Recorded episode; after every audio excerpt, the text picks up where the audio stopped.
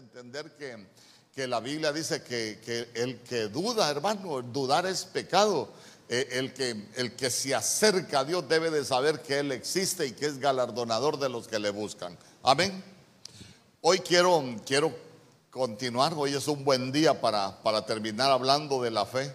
Y quiero que me acompañe al libro de Marcos capítulo 8, verso 22. Marcos capítulo 8, verso 22. Y mire lo que dice la escritura. Llegaron a Bethsaida y le trajeron un ciego y le rogaron que lo tocara. Entonces, anote ahí Bethsaida, porque vamos a hablar algunas cosas de de Bethsaida. Entonces mire usted que le trajeron a, a un ciego. Voy a aprovechar para leerle dos versos más. Verso 23. Tomando de la mano al ciego, lo sacó fuera de la aldea. Día conmigo, lo sacó fuera de la aldea.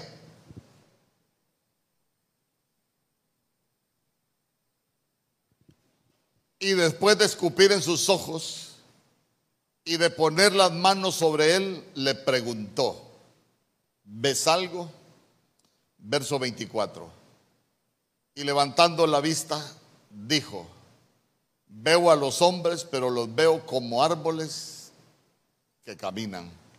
Que el Señor añada bendición a su palabra. Fíjese que vaya tomando nota algunas cosas que yo le he dicho, tome nota de, de Bethsaida. Ya se dio cuenta que a ese ciego se lo, se lo llevaron a, nuestro Señor Jesús, no oró, no hizo nada, sino, sino, que únicamente dice que lo agarró de la mano, hermano, lo, lo sacó, día conmigo, lo sacó de la aldea. Bethsaida, o sea que, o sea que ahí dice que lo sacó de la aldea. Entonces, a mí me impresionaba que lo primero, lo único que el Señor le pregunta es, ¿ves algo?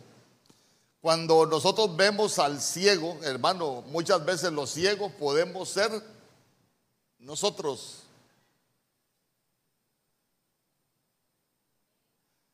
¿Se ha fijado usted que a veces vienen situaciones a nuestra vida que uno no ve nada? Hermano, uno viene en situaciones a nuestra vida que uno todo lo ve cuesta arriba, uno no ve salida, uno no sabe qué hacer, uno no sabe para dónde agarrar. Entonces, fíjese que, que prácticamente uno, uno como que de pronto pierde la, la visión. Hermano, cuando, cuando se pierde la visión, uno no ve el camino. Cuando se pierde la visión, hermano, uno hasta puede tropezar. ¿Sabe qué? Cuando se pierde la visión, uno no sabe ni, ni por dónde anda. Entonces, entonces, mire, présteme atención. Lo primero, y, esa pregunta para mí es, es, bien interesante porque, porque el Señor le dijo, ¿ves algo? Yo hoy quiero hablarle de, ¿qué ves? Porque puede ser que hay alguien en este lugar que, que no ve nada, hermano, no ve nada y prácticamente quiere decir que espiritualmente podemos estar ciegos. Entonces, ayúdeme con algo. Antes de contestar el ciego, vino la pregunta de nuestro Señor Jesús. Era ciego, pero cuando nuestro Señor Jesús le preguntó que si ve, que si miraba algo, que si veía algo, en el verso 23, antes de que el ciego le respondiera, nuestro Señor Jesús tuvo que hablarle. Entonces, mire, uno no puede recuperar la vista si nuestro Señor Jesús no nos habla primero. Uno no puede recuperar la vista si no nos agarramos de la mano de nuestro Señor.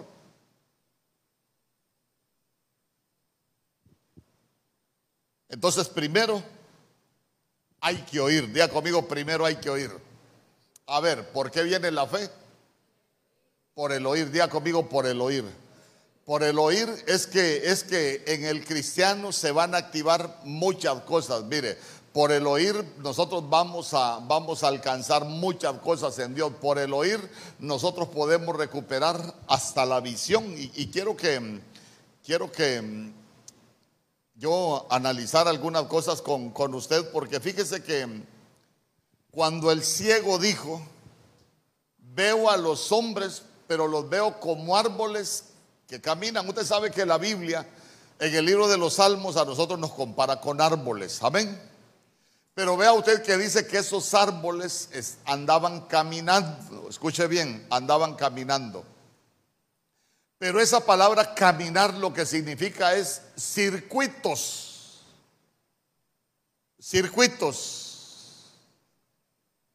A ver, si nosotros hablamos de un circuito, estamos hablando de, hermano, de, ay, ¿cómo se lo explico? Estamos hablando de, de una ruta que nosotros podemos comenzar a caminar, pero los circuitos siempre terminan en el mismo lugar. ¿Sabe qué? No es que no hacemos nada, no es que no trabajamos, no es que no buscamos, es que de pronto de pronto espiritualmente ha venido esa ceguera y nosotros estamos caminando ahí, estamos caminando, pero lo que tenemos en nuestra vida es un circuito. Eh, a ver, a ver, ¿cómo se lo explico? es, que, es que yo quiero que hoy salgamos viendo de acá. Imagínese usted, mire, yo, yo tenía un mi amigo allá en San Pedro Sula que él tenía su, negocio. Y él me decía, mire, yo tengo aparentemente un buen negocio. Oiga bien, aparentemente un buen negocio. Pero yo doy, y ahí él tenía sus situaciones, no se lo voy a explicar todo, pero de pronto él decía, yo hago, yo trabajo y yo gasto y yo aquí, yo allá. Y sabe usted, me dice que cuando yo agarro el dinero, me dice, y saco cuentas, vino a dar al mismo lugar que donde comenzó. Entonces quiere decir que si usted lo ve en lo natural, y, uno, uno trabaja para ver, uno hace cosas para ver algo en su vida, para ver un cambio en su vida y aplíquelo en todos los aspectos espirituales, hermano, materiales, económicos, pero usted se va a dar cuenta que muchas veces nosotros los cristianos estamos caminando en circuitos. Venimos a parar al mismo lugar de donde nosotros arrancamos y no avanzamos. Nada mejora en nuestras vidas. Mire, yo le quiero preguntar, eh, si usted ha tenido metas, si usted ha tenido sueños, ¿en qué posición está? ¿Ya avanzó o, cree usted que está caminando en círculo? Porque eso es tremendo, hermano. Imagínense que la Biblia dice que la senda del justo es como la luz de la aurora que ven aumento en aumento hasta que el día es perfecto. Entonces, entonces de pronto los cristianos podemos estar viviendo una vida sin ver nada y uno le pregunta, ¿qué ves? Y sabe que es lo más terrible. En muchos lugares nos han enseñado, bendecido, prosperado y en victoria. Y es mentira, hermano. Hay gente que no está ni bendecida, ni prosperada, ni en victoria. Pero como nos enseñaron a decir así, se nos vuelve un evangelio de dichos y nosotros dejamos de vivir un evangelio de realidades. Eh, ¿Usted cree que Dios puede hacer realidad nuestros sueños? ¿Usted cree que Dios nos puede prosperar? Dios nos puede bendecir. Si en Deuteronomio 8 la Biblia dice que Dios es el que nos da las fuerzas para prosperar. Dios es el que nos da la fuerza para hacer las cosas, hermano. Si la senda del justo es como la luz de la aurora, que ven aumento en aumento hasta que el día es perfecto, ¿sabe qué? Nuestro principio, aunque haya sido pequeño, nuestro final debe de ser grande. Es que eso es lo que enseña la Biblia, pero ya se dio cuenta que, que el ciego no ve nada, hermano. ¿Cómo está su familia, hermano? No veo nada en mi familia, siempre los mismos líos. Quiere decir que hay una ceguera espiritual.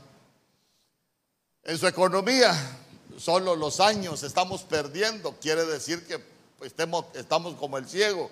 ¿Qué ves? No veo nada. Pero fíjese que hay algo bien interesante, bien interesante. Porque los árboles caminan, quiere decir que los árboles andan, pero están caminando en circuitos. Usted se recuerda, por ejemplo, cuando el pueblo de Dios iba para Canaán, cuando llegaron al monte de Seir, ¿qué hicieron en el monte de Seir? La Biblia dice que comenzaron a qué? A rodearlo. La promesa del Señor estaba delante, pero ellos comenzaron, mire, así, a comenzaron a rodear, o sea que ellos espiritualmente se habían vuelto ciegos. Ellos no estaban viendo la promesa, estaban viviendo siempre en el desierto. Lo que el Señor tenía para ellos era bueno, pero no podían verlo. Hermano, estaban ahí caminando en círculos y sabe que el Señor en su momento les dijo, hey, ya basta, demasiado tiempo han estado rodeando este monte. La promesa no estaba ahí, pero ya se dio cuenta que ellos estaban, estaban estacionados. Mire, si hay algo, hay algo terrible que le puede pasar en la vida a uno, es perder la visión perder la visión de la familia, perder la visión de la vida, perder la visión en el trabajo, perder la visión en todo. Entonces, ¿sabe qué? Uno se puede estacionar. Y a nosotros no nos escogió Dios para vivir estacionados. Dios nos escogió para avanzar. ¿Cuántos dicen amén? Entonces, entonces mire qué tremendo porque a mí me ha gustado leer mucho, fíjese. Alguien ha leído, no sé qué se hizo en Milda, fíjese que comprobado científicamente, usted sabía que el hombre, el hombre no está diseñado para caminar en línea recta. ¿Cuántos sabían eso? Nadie. ¿Sabe usted que según, según la ciencia, el hombre no está diseñado para caminar en línea recta? El hombre está diseñado, oiga bien, en lo natural para caminar en círculos. Búsquese usted ahí. Experimento en el desierto del Sahara, cómo caminan los hombres. Usted se va a dar cuenta que en el desierto, hermanos, los pusieron a caminar, iban a dar una vuelta y siempre venían a terminar en el último, en el mismo lugar. Fíjese que yo fui militar y nosotros caminábamos mucho de noche, íbamos a patrullar allá a Olancho. Y eran unas montañas bien espesas. Y sabe usted que cuando se perdía uno de la patrulla, ¿qué hacíamos nosotros? Ahí lo esperábamos. Podía ser la noche más oscura, podía estar lloviendo, usted no se podía ver ni la palma de las manos en aquellas montañas, pero el que se había perdido venía a parar al mismo lugar. Entonces, entonces, mire usted que el caminar en círculos, ahora, ahora ya, ya le dije lo que enseña la ciencia, ahora le voy a enseñar lo espiritual. El ser humano camina en círculos porque hay algo que se daña. ¿Cuántos, cuántos, cuántos recibimos alguna clase de ciencia alguna vez? Creo que todos, ¿verdad? ¿Sabe de qué le estoy hablando, verdad? Entonces, entonces dice que lo, usted ha visto que hay gente que dice que está perdiendo el equilibrio. ¿Y por qué pierde el equilibrio? Cuando alguien, cuando alguien dice estoy perdiendo el equilibrio, ¿dónde generalmente le detectan el problema? ¿Ah? En los oídos. Entonces fíjese que la gente comienza en círculos porque lo que se sufre es un daño en el oído interno, en lo que se conoce como el sistema vestibular. Entonces, para que, como, como ya le voy a dar la enseñanza de ciencias naturales también, cuando nosotros hablamos del sistema eh, vestibular, dice que cuando uno recibe una palabra, la palabra se convierte en impulsos eléctricos. Nosotros los captamos como impulsos eléctricos y ese sistema vestibular los transmite al cerebro. Entonces, entonces, el cerebro los interpreta. Entonces, mire, veámoslo espiritualmente. ¿Será que uno puede recibir una palabra? Pero si nosotros tenemos dañado nuestro oído, ¿será que la podemos interpretar bien? No. Si nosotros la interpretamos bien, vamos a ir en una buena dirección. Pero si nosotros la interpretamos mal, hermano, vamos a empezar a caminar en círculos. Mire, mire, que por eso es que la Biblia dice, la fe viene por el oír. Tome en cuenta, primero le preguntó el Señor, ¿ves algo? Primero le habló para que después recuperara la vista. ¿Por qué? Porque para nosotros es es por el poder de la palabra. Dice amén conmigo. Entonces uno necesita aprender a interpretar bien lo que oye. Yo, mire, le voy a, le voy a contar algunas cosas, algunas experiencias. Yo le he contado que, yo le he contado que allá en San Pedro Sula, por ejemplo, eh, el apóstol Germán un día dijo que el año que viene voy a trabajar con los jóvenes. Y él lo dijo, voy a trabajar con los jóvenes. Y yo ya no era tan joven, hermano, ya estaba betarro yo. Y sabe que fue lo más tremendo, que todos los, los obreros viejos, la mayoría, se fueron. Unos hasta se fueron de Benecer, hermano. Y sabe que es lo más terrible, otros hasta dejaron de congregarse, se fueron para el mundo. Pero yo me quedé en los obreros. Entonces, entonces cuando uno ve estudiando la escritura, uno se va, a dar, cuenta qué problemas tenían ellos. Tenían un problema en el oído. Y el tener el problema en el oído, ¿qué les afectó? Les afectó la visión. Usted ha escuchado gente que dice, hasta que ya no peque, voy a ir a la iglesia. Le pregunto, ¿Será que eso es, tener una buena interpretación de las cosas espirituales? Hermanos, si cuesta dejar de hacer muchas cosas estando adentro y escuchando la palabra, y cuánto más no cuesta estando afuera de la casa del Señor. Fíjese que mm, anote, hay una enfermedad que se conoce como el síndrome de Usher. Usher es U S H E R síndrome de Usher. Le estoy hablando de la ciencia, hermano, pero la ciencia únicamente, únicamente comprueba lo que la Biblia dice. Y, y, yo se lo explico porque aprendiendo ciencia vamos a entender mejor la escritura. Y ese, y ese síndrome de Usher dice que afecta tanto la visión como la audición, porque están conectados. ¿Y sabe qué es lo más tremendo? Dice que ese síndrome de Usher es hereditario. Es hereditario.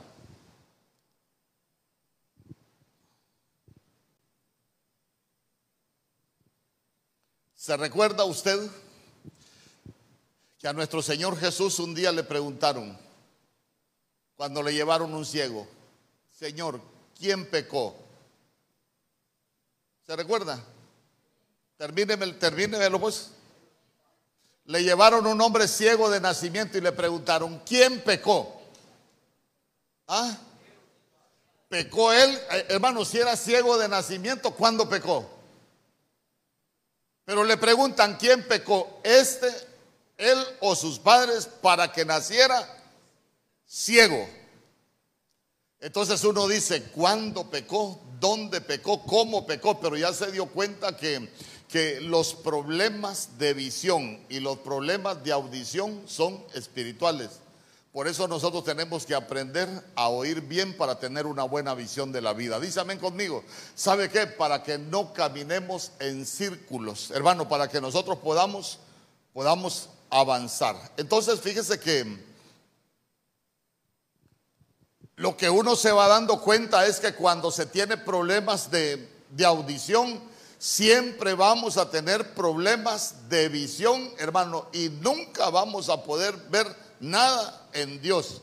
¿Por qué? Porque para nosotros es importante que aprendamos a oír, pero a oír con fe. ¿Sabe qué? Que aprendamos a oír, pero a oír de la manera correcta. Porque yo digo, si hay algo que, puede ser triste para nosotros, es que, es que nosotros seamos ciegos. Nunca vamos a ver lo que Dios tiene para nosotros. ¿Y sabe qué? Yo quiero que usted sea bendecido. Yo, creo que su, yo quiero que su familia sea bendecido.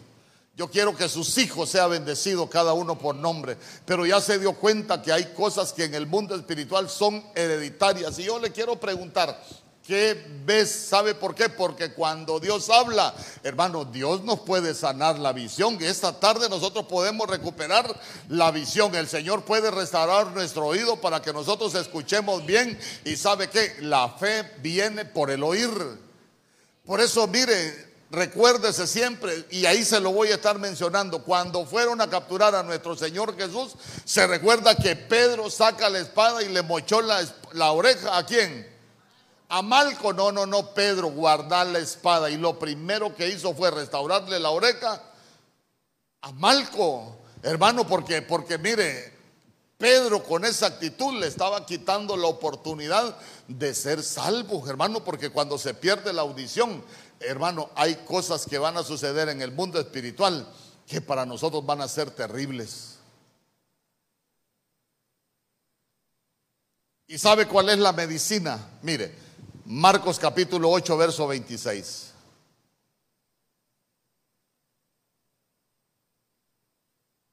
Yo no quiero que usted solo camine, pero no avance. Yo quiero que caminemos, pero que avancemos, porque cuando el pueblo de Dios sale de Egipto, iba para Canaán, ellos dijeron, pongámonos en marcha. Mire, marchar para, para llegar a lo que Dios tiene para nosotros, no para caminar en círculos. Dice, y lo envió a su casa diciendo, no entres en la aldea ni lo digas a nadie en la aldea. Diga conmigo, no entres en la aldea. Después de que recuperó la visión, mire usted lo que le dijo el Señor, no entres en la aldea.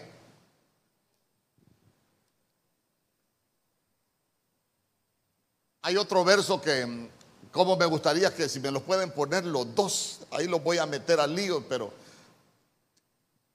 ¿cómo se llamaba la aldea donde estaba el ciego? Betsaida. Ahora acompáñeme a Lucas capítulo 9, verso 10. Lucas capítulo 9, verso 10.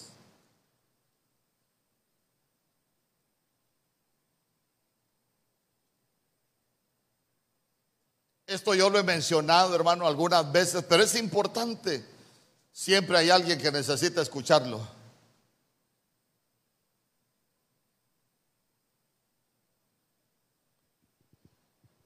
Mire, Lucas capítulo 9, verso 10.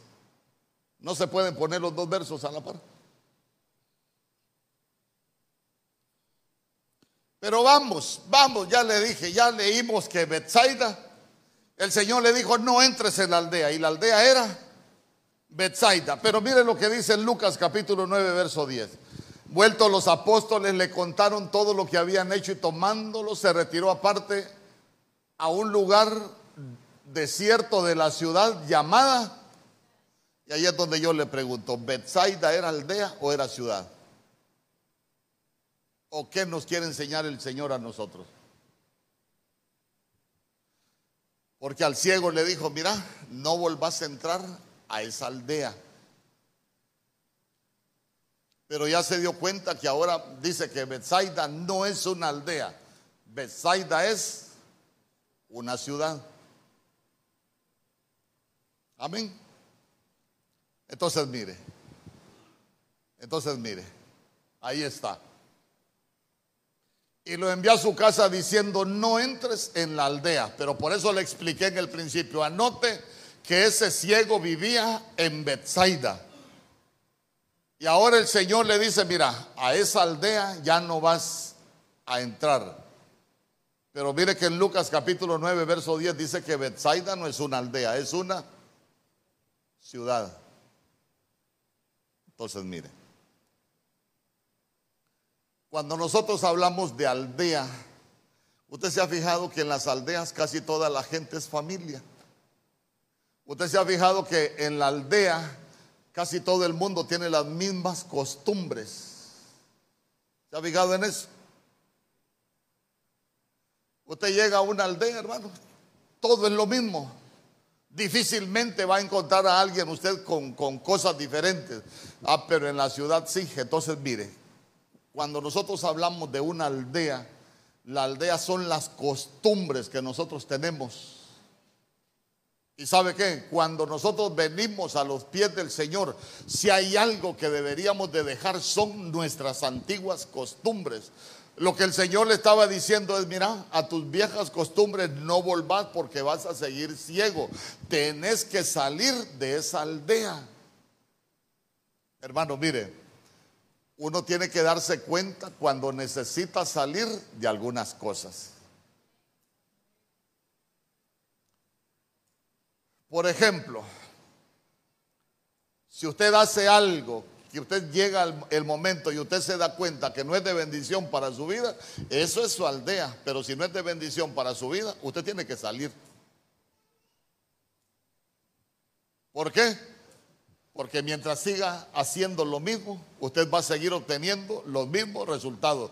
Eh, pastor, yo con lo que estoy haciendo ahorita estoy bien fregado, pastor. Entonces tiene que salir de esa aldea, porque si sigue ahí, siempre va a salir, siempre va a seguir fregado. Es buen catracho. Amén. Entonces, entonces mire, el Señor, el Señor nos escogió para que nosotros veamos lo que Él tiene para nosotros. ¿Usted cree que Dios tiene grandes cosas para nosotros? Pero ¿por qué muchas veces no las vemos? ¿No será que estamos en la aldea? Las mismas costumbres. Y mientras nosotros no cambiemos las costumbres, siempre vamos a seguir en lo mismo.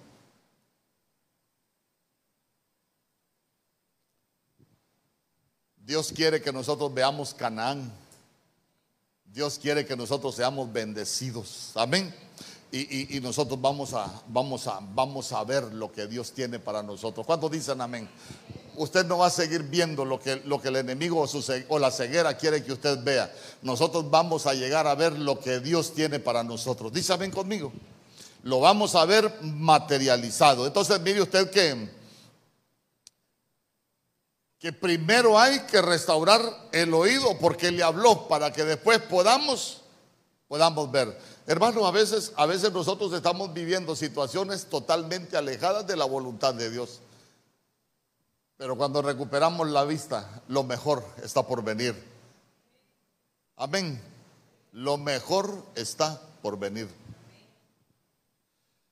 En Primera de Reyes, capítulo 18, verso 43. Yo le voy a leer una Biblia que se llama la traducción del lenguaje actual. Mire lo que dice.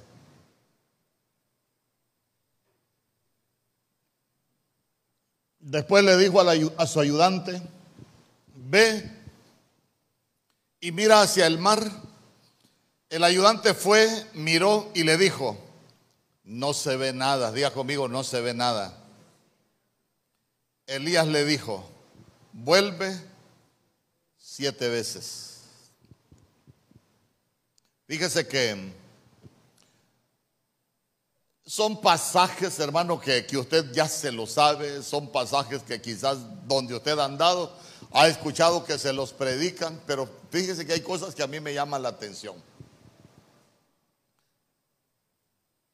Había una sequía y dice que la sequía era grande, hermano, era terrible. Cuando nosotros hablamos de sequía, no lo, no lo veas solo en lo natural. ¿Por qué? Porque cuando hay sequía, todo se va secando. Amén. Y si la Biblia a nosotros nos compara como árboles, ¿será que a veces uno se puede ir secando? ¿Será que se le puede ir secando la alegría a uno? Ay, hermano, los problemas le pueden secar la alegría a uno.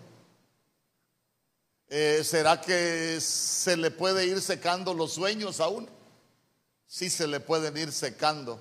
Entonces, entonces, mire, espiritualmente todo eso representa para nosotros la sequía. Hermano, por eso le digo, no lo vea solo que ay, va a venir sequía a Choluteca. No, puede venir una sequía a cada uno de nosotros. ¿Y sabe qué? Puede ser que aquí alguien esté viviendo en, en medio de esa, de esa sequía. Lo que, lo que a mí me llama la atención es que, ¿sabes qué? Andaba allá hacia el mar y, no veo nada. Es como, que, es como que yo le pregunte a alguien, hermano, y ¿Y qué ve usted ahí para, para su futuro? Ah, pastor, yo no veo nada. Todo está seco. Se secó todo, se nos va secando todo. Se nos van secando los sueños, todo se nos va secando. ¿Y sabe qué? Cuando se nos va secando todo, como que uno, como que uno de pronto se va resignando, hermano, pero, pero hay algo que, que yo quiero quiero analizar con usted antes, porque fíjese que el Señor le había dicho a Elías, solo por tu palabra haré llover sobre esta tierra. Mire, el poder de la palabra. Diga conmigo, el poder de la palabra.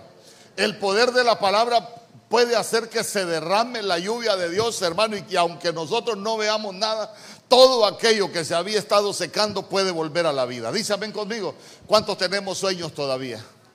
¿Cuántos tenemos anhelos en la vida?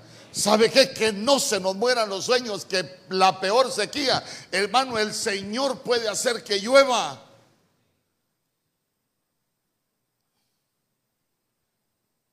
Lo primero que dijo Elías, eh, ¿sabes qué acá?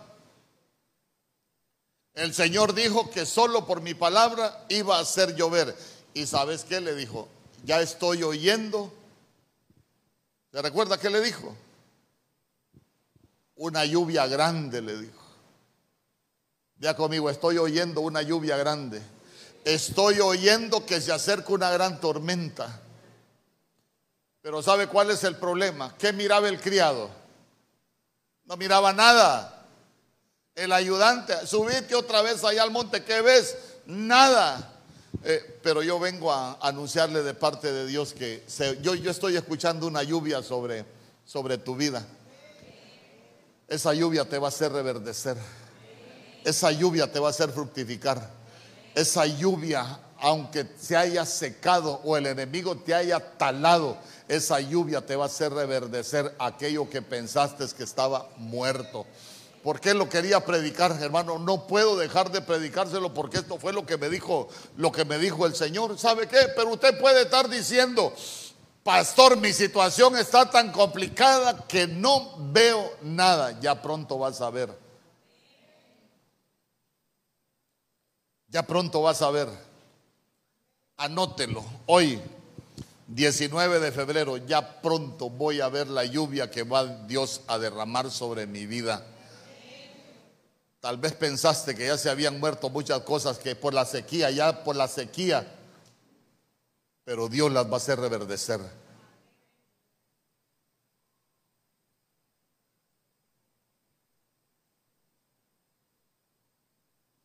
Entonces, mire qué bonito. Levítico capítulo 26, verso 4.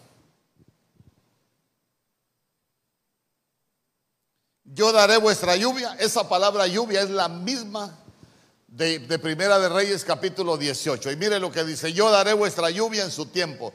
Día conmigo, en mi tiempo Dios va a enviar mi lluvia. Y la tierra rendirá sus productos y el árbol del campo dará su fruto. Esa lluvia es la que te va a hacer fructificar.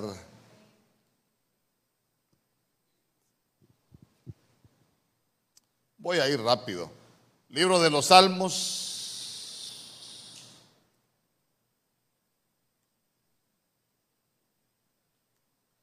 capítulo 68, verso 9.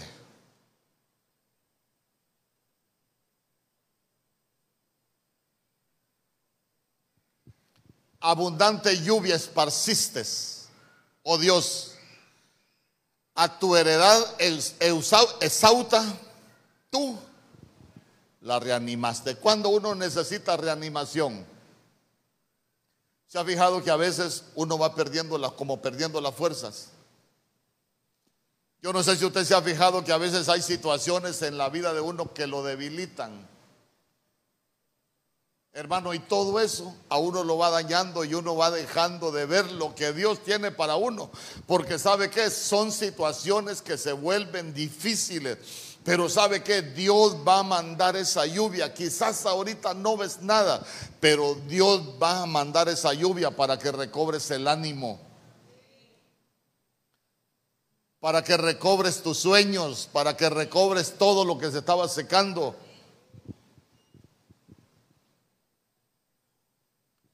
Cantares capítulo 2, verso 11. Mire qué bonito. Y le repito, esa palabra lluvia del libro de Reyes es la misma palabra lluvia para estas que le estoy mencionando. Segunda de Reyes capítulo 2, verso 11. Porque he aquí, ha pasado el invierno. Ah, diga conmigo, ya pasó el invierno. se ha mudado, la lluvia se fue. ¿Sabe qué es vivir un invierno? Usted se ha, usted se ha fijado que, que solo en el invierno hay inundaciones. ¿Por qué? Porque la lluvia se vuelve torrentes y los torrentes, hermano, causan daño. ¿Cómo, cómo, ¿Cómo lo podemos entender nosotros? A veces hay torrentes que vienen sobre la vida de uno que lo arrastran para quererlo destruir, hermano. Se levantan unos torrentes que uno dice, eh, caramba, ¿cómo me voy a levantar de este torrente que ha venido sobre mi vida? Pero mire qué bonito. Ya pasó el invierno, ya conmigo ya pasó el invierno. Si no te destruyó el invierno, ya nada te va a destruir. ¿Sabe por qué? Porque ya se fue la lluvia. Día conmigo, ya se fue la lluvia. Verso 12. Se han mostrado las flores de la tierra Viene una primavera para tu vida. Vas a volver a cantar. Te vas a volver a gozar. Te vas a seguir disfrutando la vida que Dios te dio. Usted anótelo, usted anótelo y póngamelo en mi cuenta, pero yo, yo te profetizo esta tarde. Viene un, viene un, nuevo tiempo para tu vida. Viene, viene esa, eso que estabas esperando. Viene para tu vida. ¿Cuántos dicen amén? Anótelo, 19 de, de febrero. Viene una ofrenda de palmas al rey. Porque mire qué bonito, el tiempo de la canción ha venido. Y en nuestro país se ha oído la voz de la tórtola. Ay, hermano, fíjese que yo me recuerdo allá en el libro de Oseas, en el libro de Oseas, capítulo, capítulo 2, esa mujer de Oseas vivió tantas cosas. No voy a hablar de la mujer de Oseas, sino voy a hablar de, algo, de algo que, que, le quiero enseñar hoy. Una vida terrible, hermano, una vida terrible, la de la mujer de Oseas.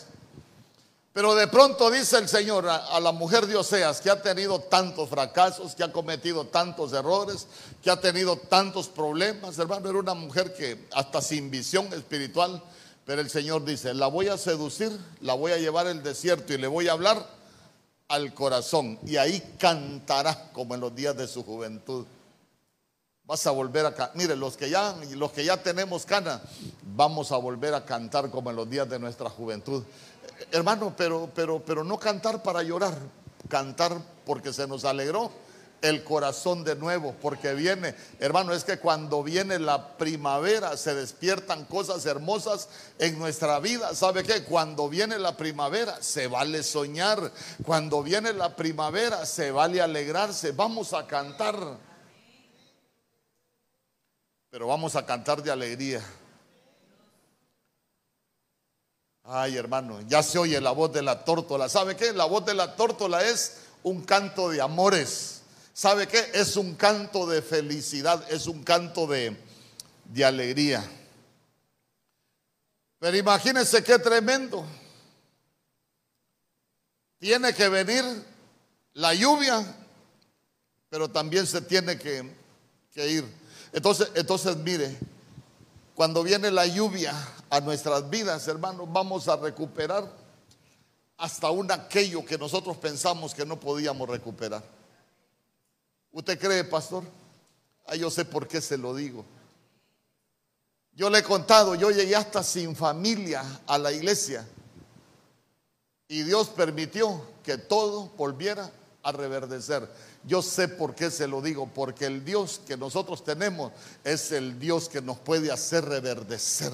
No pierdas la esperanza, solo espera tu tiempo de lluvia que ya viene. Yo ya le escuché porque el Señor me dijo, ahora solo falta que venga esa lluvia sobre tu vida para que te haga cantar. ¿Cuántos dicen amén?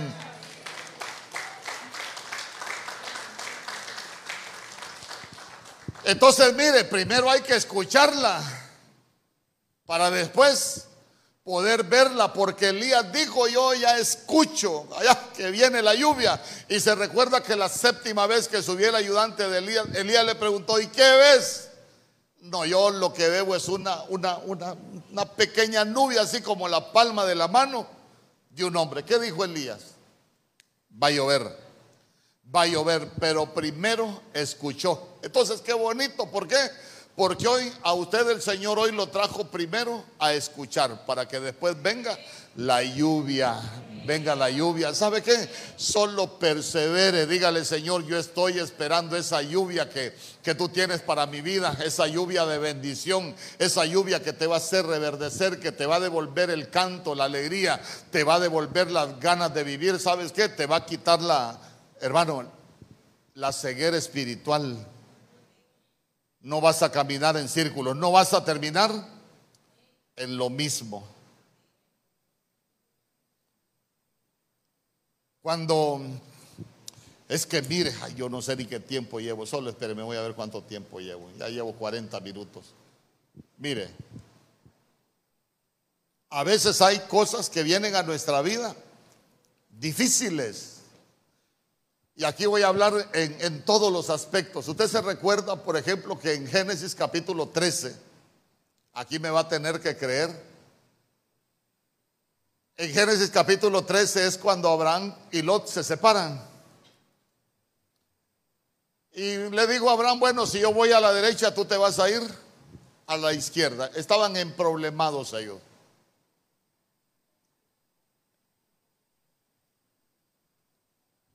Dice que Lot agarró las tierras de pasto.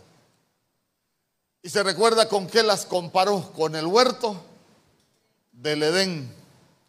Ahí cuando usted tenga tiempo, revísese un mapa de Israel, eh, busque ahí por el, por el mar, se va a dar cuenta que abajo, por el, por el, por el Jordán, están las llanuras, hermano, y todo verde. Pero cuando usted ve el lugar donde se quedó Abraham, se va a dar cuenta que Abraham se quedó en un desierto, pero que ni tan siquiera es de arena, es un desierto pedregoso.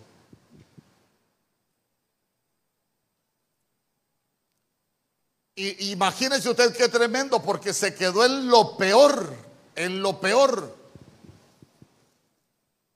Y lo mejor se lo agarró. Y sabe que Lot lo que significa es cobertura. Entonces, de pronto nosotros nos damos cuenta que, que podemos verlo desde un ángulo que Abraham fue despojado de lo bueno. Y a él le quedó lo peor. Imagínense que usted le hubiese preguntado a Abraham, ¿qué ves Abraham? Pues yo aquí solo este pedrero y en este pedrero no hay nada. ¿Y sabe qué es? ¿Qué es que le queden piedras a uno? Vaya, ¿qué, es que yo le he enseñado? ¿Qué representan las piedras? Ah, problemas. Problemas. las piedras son maldiciones. Abraham no miraba nada y sabe que es lo más tremendo, el Señor un capítulo antes le había prometido que lo iba a bendecir. En el siguiente capítulo la vida de Abraham está pasando una sequedad terrible, hermano. Lo que él miraba con los ojos naturales no para nada servía. ¿Sabe qué? Es como cuando uno ve, como cuando uno ve eh, para dónde ve el curso de su vida y uno ve que ya como que no tienen sentido algunas cosas. Uno, uno, uno lo que ve no sirve para nada. Y uno dice, bueno, ¿y yo qué tengo aquí para adelante? Nada. Porque eso le pasó a Abraham. Abraham. ¿Y sabe qué le dijo el Señor? ¿Sabes qué, Abraham? Levántate, alza tus ojos y mira al norte, al sur, al este y al oeste. Porque donde yo te tengo, ahí te voy a bendecir. ¿Para qué lo trajo el Señor hoy? Para que yo le profetice sobre su vida. Que hoy te trajo Dios a esta casa para que oyeras la palabra, porque Dios te va a bendecir. Tal vez has estado, has estado trabajando, has estado viviendo por vivir. Tal vez hasta ya terminaste cansado porque Abraham tuvo que levantarse porque hasta las fuerzas había perdido. Pero ¿sabe qué? Pero ¿sabe qué? Dios tiene el poder para bendecirnos con lo que nosotros estamos haciendo. Dios tiene el poder, hermano. No importa qué tan seco parezca todo, Dios nos puede bendecir aún en medio del sequedal, aún en medio de la escasez, aún en medio de la crisis, aún donde los demás no vean nada. Ahí Dios nos puede bendecir. ¿Cuántos dicen amén? Tantas cosas bonitas que tiene la Biblia. Ya, ya voy cerrando, ya. Tenemos como 50 minutos. Usted se recuerda, por ejemplo, que en el libro de Reyes, capítulo 6, Primera de Reyes, capítulo 6, Samaria fue sitiada por el rey de Asiria. En Samaria estaba Eliseo. Y, y de pronto se levanta Giesi ¿Y qué fue lo que vio Giesi? ¿Ah? Giesi lo que vio es que la ciudad estaba sitiada. ¿Qué es estar sitiado? Es que el enemigo nos tiene rodeados, el enemigo nos aflige, el enemigo nos preocupa y el enemigo ahí nos tiene, donde nos quiere tener. Yo le pregunto, ¿será que una enfermedad nos puede tener ahí en la tristeza todos los días? Le pregunto, ¿será que un problema nos puede tener sitiados a nosotros que no nos deja avanzar? ¿Será que hasta los errores que cometimos nosotros se vuelven enemigos y sabe qué? Nos van sitiando. ¿Por qué? Porque el enemigo es especialista en trabajarlo a uno y, y uno empieza a vivir con aquello y ahí nos tiene el enemigo sitiados. No llegamos a ningún lado, no avanzamos, hermano, y ahí nos tiene estacionados. Pero ¿sabe qué? El criado era, era ciego espiritualmente hablando. ¿Por qué? Porque cuando Eliseo, eh, cuando él va donde Eliseo le dijo, mira, le dijo, el ejército que nos tiene sitiado es grande. Y se recuerda la oración de Eliseo. Señor, abre los ojos de mi criado para que vea. Y cuando le fueron abiertos los ojos, ahora le pregunto yo, ¿qué ojos le abrieron al criado? Porque, porque él con los ojos naturales estaba viendo el enemigo. Pero ¿qué ojos le tuvieron que abrir cuando él dijo, Señor, abre los ojos a mi criado para que vea? Si él naturalmente estaba viendo a los enemigos. Entonces lo que le abrieron fueron los ojos espirituales. ¿Por qué? Porque dice que cuando le fueron abiertos los ojos, él vio, hermano, multitudes, eh, ejércitos y carros de a caballo. Y cuando los vio, ¿qué dijo? Ay, hombre, este enemigo me tiene a mí sitiado. La enfermedad te tiene sitiado. Los problemas te tienen sitiado ahí en el mismo lugar, detenido, no avanzas, hermano, perdiendo hasta los sueños. Hoy tenemos que darnos cuenta, que sean abiertos nuestros ojos y nos demos cuenta que son más los que están con nosotros que los que están contra nosotros. El enemigo nos puede quitar la visión, pero Dios nos va a recuperar la visión. ¿Sabe qué? Cuando el enemigo se levanta en contra de su vida, no vea qué tan grande es el enemigo. Ponga su mirada en el Dios grande que nosotros tenemos. El enemigo puede ser poderoso, sí, puede ser poderoso, pero no se detenga a ver los enemigos, que sean abiertos tus ojos para que puedas ver que el Dios que está con nosotros es el Dios todopoderoso. Yo quiero que cierre sus ojos.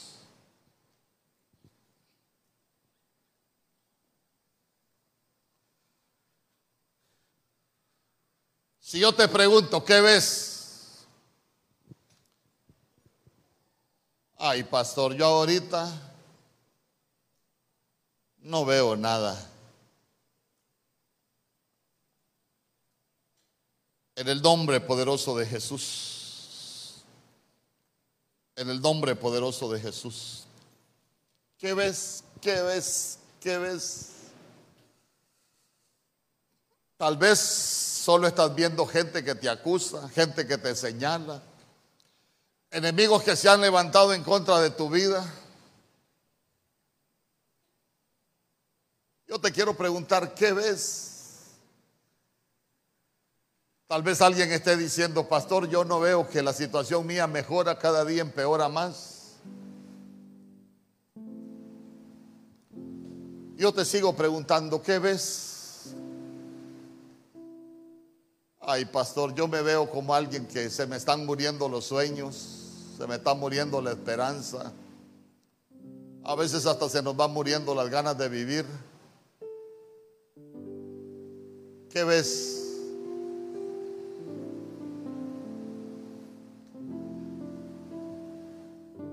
¿Qué ves? ¿Qué ves? A veces con los ojos naturales solo vemos aquello que se ha levantado. A veces con los ojos naturales como Abraham solo vemos piedras o problemas, solo vemos sequedal. O como el ciego, árboles que caminan pero en círculos, ahí en su circuito, que no avanzan, no llegan a ningún lugar, nunca llegan a donde Dios los quiere llevar. Yo te quiero preguntar, ¿qué ves? Vea hacia adelante. Vea su futuro. Yo te pregunto, ¿qué ves? Pastor, mi futuro está tan oscuro que yo no veo nada.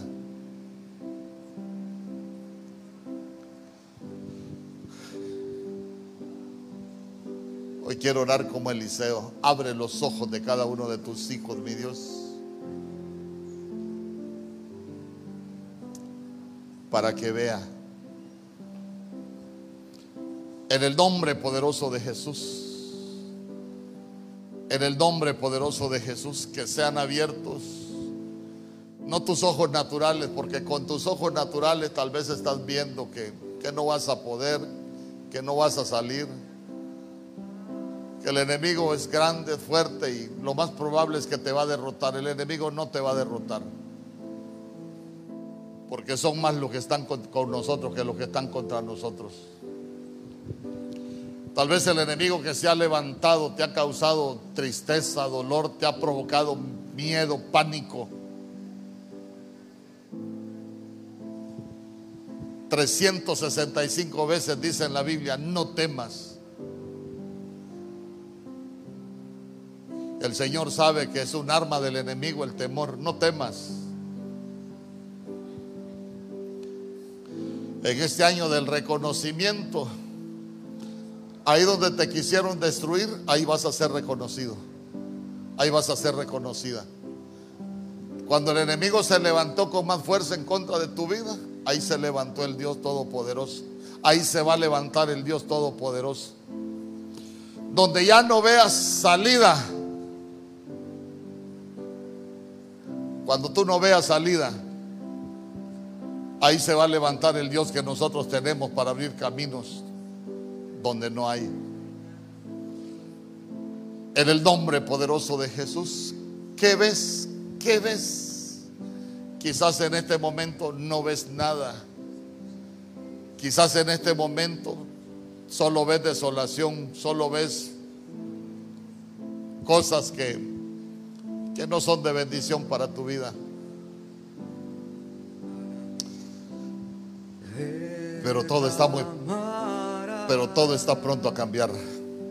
Agua sobre En el nombre poderoso de Jesús, póngase de pie río sobre tierra tu bendición sobre mi renuevo.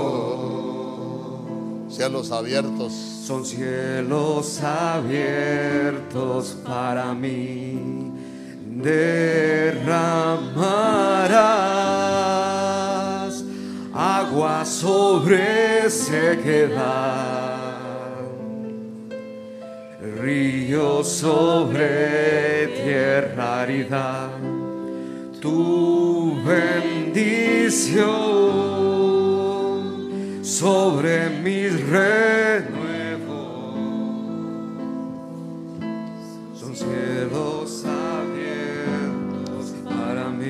Te quiero preguntar, ¿qué ves?